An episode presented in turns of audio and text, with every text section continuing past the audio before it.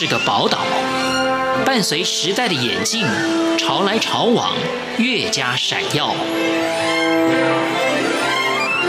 欢迎收听《潮台湾》，发现台湾的美好。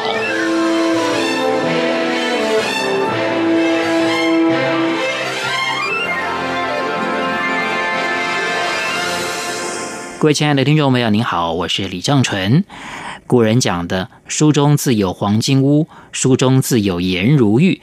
从书本的世界，我们似乎也可以找到另外一个梦想的世界。不过，在这么多书里面，到底哪一本是最重要的？这个每个人就不一样了。那今天节目当中，我们要访问的这位朋友。有一本书对他而言是很重要的，因为他现在的工作也许就跟这本书有非常密切的关系，那就是清代的曹雪芹的大作《红楼梦》。有很多人研究《红楼梦》，甚至有的人对《红楼梦》有非常多不同领域方面的引申。但我觉得今天我要访问的这位朋友，他对于《红楼梦》的研究让我觉得非常容易亲近。那就是朱家文老师。那当然，除了《红楼梦》之外，我们朱家文老师他对阅读这件事情又有一些什么样的想法，或者是说他有一些什么样的使命呢？我们今天就来听朱家文老师跟我们的分享。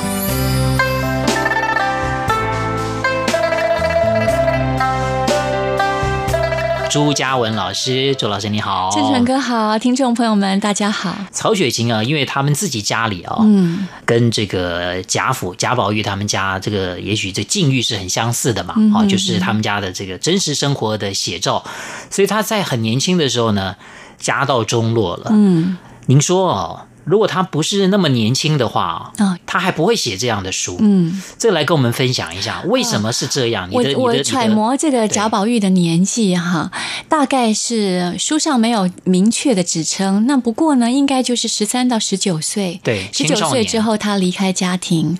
我们以前在看所谓的《红楼梦》是一部成长小说的话，都说，呃，这一段刚刚郑成哥说的青少年这一段时期的抒发呢，在其他的小说里面很少。少，嗯，一般而言，应该都长大了以后，比如说才子佳人，那个才子应该都二十几岁了吧？《金瓶梅》里面的西门庆的话，也都二三十岁，呃，所以呢，曹雪芹第一个他下修了男主角的年龄，就是说他早期的版本可能也二十几岁或到三十岁，他慢慢风月宝鉴嘛，他第一本书啊、呃，刚开始的时候的这个本子或稿本，可能比较接近《金瓶梅》似的，是。刚刚有所谓的不伦之恋那些等等的，也都借鉴或参考了《金瓶梅》。后来呢，他就慢慢把这个年龄不断的下修到青春期，那就出现了一个中国很少见的青春期的文本。那么这个年龄啊，我也很敏感，因为我现在的小孩呢，十三到十四岁之间，正值这个青春年。我每次都说，妈妈觉得你是世界上最强的这个十四岁少年，他说还没到。我说哦，好好好，快到了。那所以我在看他的这个成长的过程当中的时候，就会反思一下《红楼梦》里的场景，哈，使我们更能够去捕捉那个时候的青少年或少女他们的心态，或他们会做这样子的举动，当然也不奇怪。那所以呢，我的在书里面就提到说，如果他还是襁褓中，他就被抄家了，那他一无所知。嗯，所以就好像我们现在的小孩，如果很小就送到美国去的话，那他就完全就讲英语了。对，那他就不会说中文，也不知道呃台湾或者是说东方世界是什么样子的，那就是有点半大不小的时候。如果再长大一一些的话呢，他的这个人生啊，就不会那么懵懂无知。也许二十四岁，也许三十岁，那他被抄家，他完全知道家族背后的秘辛。呃，清代有一个传奇人物叫和珅。和珅被抄家的时候，他的儿子完全不知道发生什么事，因为他一一直在那种父亲的保护底下，很梦幻的生活着。对，他不知道他父亲背后那个敛财啊，还有那些很很龌龊的或很黑暗的那一面，所以他后来就抑郁而终，因为那个冲击太大了。嗯，他以为他的父亲是一个很慈祥的、很温暖的、正派的、很正派的、很善良的人，而且是像无敌铁金刚一样的，永远永恒的会存在，只手遮天。的，一旦发现也会倒台，也会这么落寞哈，家族也会走上这种衰败的命运的时候，完全无法无法无法接受接受。那么贾宝玉的情况有点像这样哈，我猜想他往后人生的岁月里面，为什么要写这部书，可能就是在疗愈。一方面，也在揣摩，也在思考，究竟当初发生了什么事。我很想要知道当初。一探究竟。嗯，以前啊，没有这个咨商师、心理咨商师，好躺在那边让心理医生去疗愈。他说：“我我很想知道，我十二岁或十三岁那时候，我们全部的人有很多的宪兵警察进来，然后把我们家都搬空了，然后叫我们全部赶出去，我们全部都绑上锁链，套上这个加号，然后走了一个漫长的路，从南京走到。”北京哈，然后从此以后被管束跟看管，多一步都不一步路都不能多走，一句话都不能多说。那这种生活是怎么转变的？为什么会发生这个事？他就想知道，所以他开始去慢慢的铺陈跟爬书。那他背后的那个写作团队，可能是他最最大的一个资源。是啊，一些有一些老人，他多多少少可以跟他这这个少主人说明一下，当时有哪一些走过哪些繁华富贵的生活。那么私底下台面下又做了哪一些事情是于法理所不容的？他慢慢去挖掘这些事情吧。不过他还有一个困难点，就是他不能照实写。还是有一些必须要稍微。对，一方面是对遮掩自己家族的丑闻秘辛，另另外一方面呢，还是因为文字狱的关系，然后去做了一些不太近情理的修改，是怕影射到当时的皇帝雍正。嗯、对，因为小说第二回的时候是贾雨村啊，说哎呀，自古以来啊，成者为王啊，败则贼啊，这样说的很顺嘛。啊、对。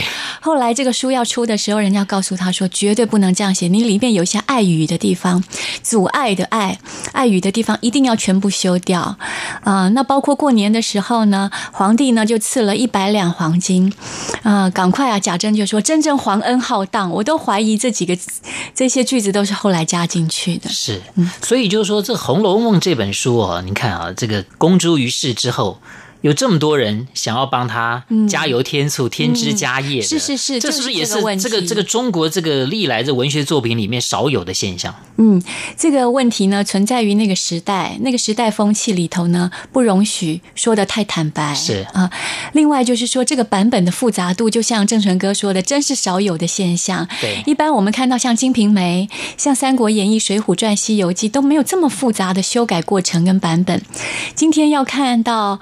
像《聊斋》那样的那本书哈，《聊斋志异》，它是有原稿、手稿留下来的。可是今天曹雪芹原稿是什么啊？压根不知道，因为太多人在这边做了琢磨跟修改了。不过也就是因为这样，所以才迷人呢。对对对，这么多人想要大家当好像在里面好像当侦探一样啊，对啊，查查看这个是不是曹雪芹写的，那个是不是曹雪芹写的？这一句是他写还是那一句是他写？这一回是他写还是下一回又不是他写的？是。不过我们一般以前的印象啊，都说啊前八十回是曹雪芹，后面四十回现在开始又有一些翻盘了哦，又不一样了。对对，又不一样了。以前呢说这个前八十回啊是曹雪芹的原稿，后四十回呢是高鹗的。那现在呢新的教科。书出来以后呢，又要做一些修订，可能八十回后呢有一些遗稿，也有可能是曹雪芹写的。对对对。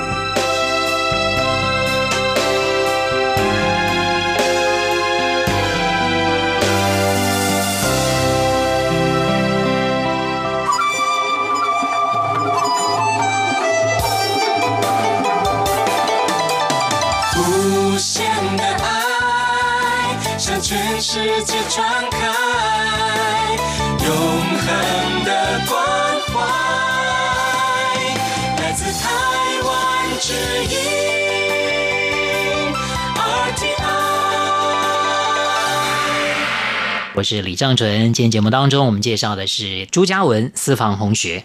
呃，朱家文老师刚刚也提到，不只是《红楼梦》，嗯，任何中国古典的小说都值得一看，嗯，啊，事实上您也研究了很多其他的呃古典的文学，您什么时候开始接触这些古典的文学作品呢？其实也不早，那个时候大概小学五年级吧，哈，小学五年级还不早啊，不早不早。我记得我第一次对于中国古典文学作品。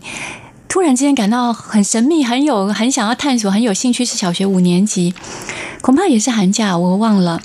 那看的是《水浒传》，哎，我觉得这个很有趣。啊、后来就发现，其实这一系列的作品呢，可以往前往后延伸。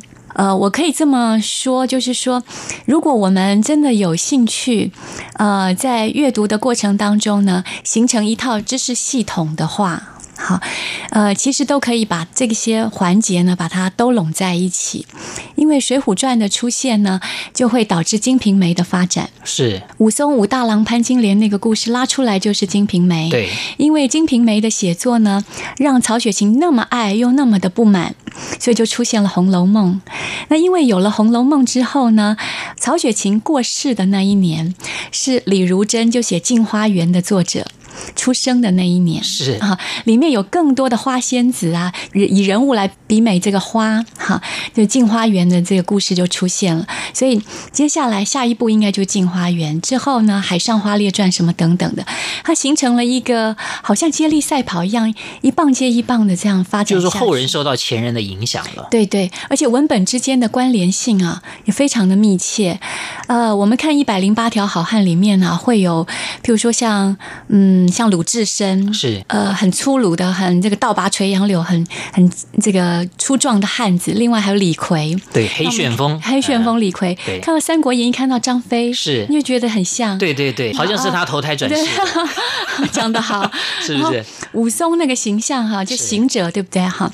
那一看到沙沙和尚，对，呃，《西游记》了啊，对啊，那个造型，哎呦哎，很接近啊。哈，就是说，其实明清时代其实很多的，还有《红楼梦》里头，虽然是一个儿女情长的书，但是里面有提到侠义的部分。哈，有一个醉金刚尼二，他其实跟《水浒传》里面那个泼皮牛二啊之间的关系呀，他其实其实是把它翻转出来写的。是，所以这好多好多的细节可以形成一套真的古典小说的知识系统，这样不断的挖掘，很有趣。就光是人物形象而已。再再回到朱家文老师身上啊，嗯、您刚刚讲说国小五年级看的当然是《水浒传》，嗯，那我们今天介绍的是《红楼梦》啊。嗯我是大学的时候看的，哦我差不多高中。你高中就看？对，我那时候跟您一样。谁介绍你看的呢？也是同学之间互相传来传去。好，那个刚开始我们在传那个未央歌，因为我们快要上大学了。是，一个人那个偷偷的在那个座位底下，老师前面在讲课，他底下在看，看完以后就传给下一个人哈。那好大部头哎，对，好大部头的书就这样。路桥的未央歌，是我一直到今天都还会跟同学们推荐，是。因为现在的年轻人啊，他太多影音的东西，太多声光影音的东西，书本的世界多美好，他就不能领略，我觉得很可惜。那万事还是读书好，对，就是万事万物还是读书最好。那未央歌传完了以后，就传京华烟云。是啊，我正想讲京华烟云，我也是看过的。知道大家那个在台面下丢来丢去在看这个书，那之后就有《红楼梦》出现了。《红楼梦》就就是会没完没了的，有时候半夜不睡觉，看到哇天都快亮了，赶快把书合上，要准备去上学了。好，所以那段时间，也许在我们那个年代，呃，刚刚好是可以接受的时代。我据我现在的观察，现在的小孩子又更早熟一些，说不定再更小一点看也都适合。是，嗯，呃，当然您也也有很多不同的研究啊。但是我想，《红楼梦》对您来讲应该还是最重要的一本了。嗯、人跟书之间的关系、啊是是，你好像是为什么对他是情有独钟？人跟书之间的关系就是一个缘分，缘分，嗯，真是一个缘分。人跟作家之间也有一种缘分哈。所以呢，呃，年轻的时候呢，大家都说，哎呀，你应该要赶快呃去学成，然后找到一份稳定的工作。那么在这个工作的发展的过程当中呢，才提醒我去注意到，就是因为一堂课又一堂课的教授的时候，那个。个个人的兴趣跟方向就出现了，也不是那种理论，也不是那种考证，那就是文学去印证生活，跟生活互相相忠实、相循环那个部分，一直是让我最有兴趣的部分。所以呢，然后就开始跟外界很多学院以外的人接触，呃，发展出自己有兴趣的面向哈，包括那个嗯，文学跟生活的那个体验哈。那未来呢，就希望长长久久的走下去。最富有的人是心灵丰富的人。是，那我们真的要谢谢我们今天的来宾，谢谢正淳哥，哦、谢谢朱家文老师，也希望这一本《万千气象红楼梦》有更多的人有机会看到。谢谢您，谢谢谢谢您，谢谢大家。我是李正淳，朝台湾，我们下次再会。希望那个文学呢变成我还有我周遭的朋友们呢，呃，最好的朋友哈。大家可以因为文学以文会友，以因为文学而结缘结伴啊，这样的朋友才是值得交往的朋友，也是长长久久能够对一起相伴的。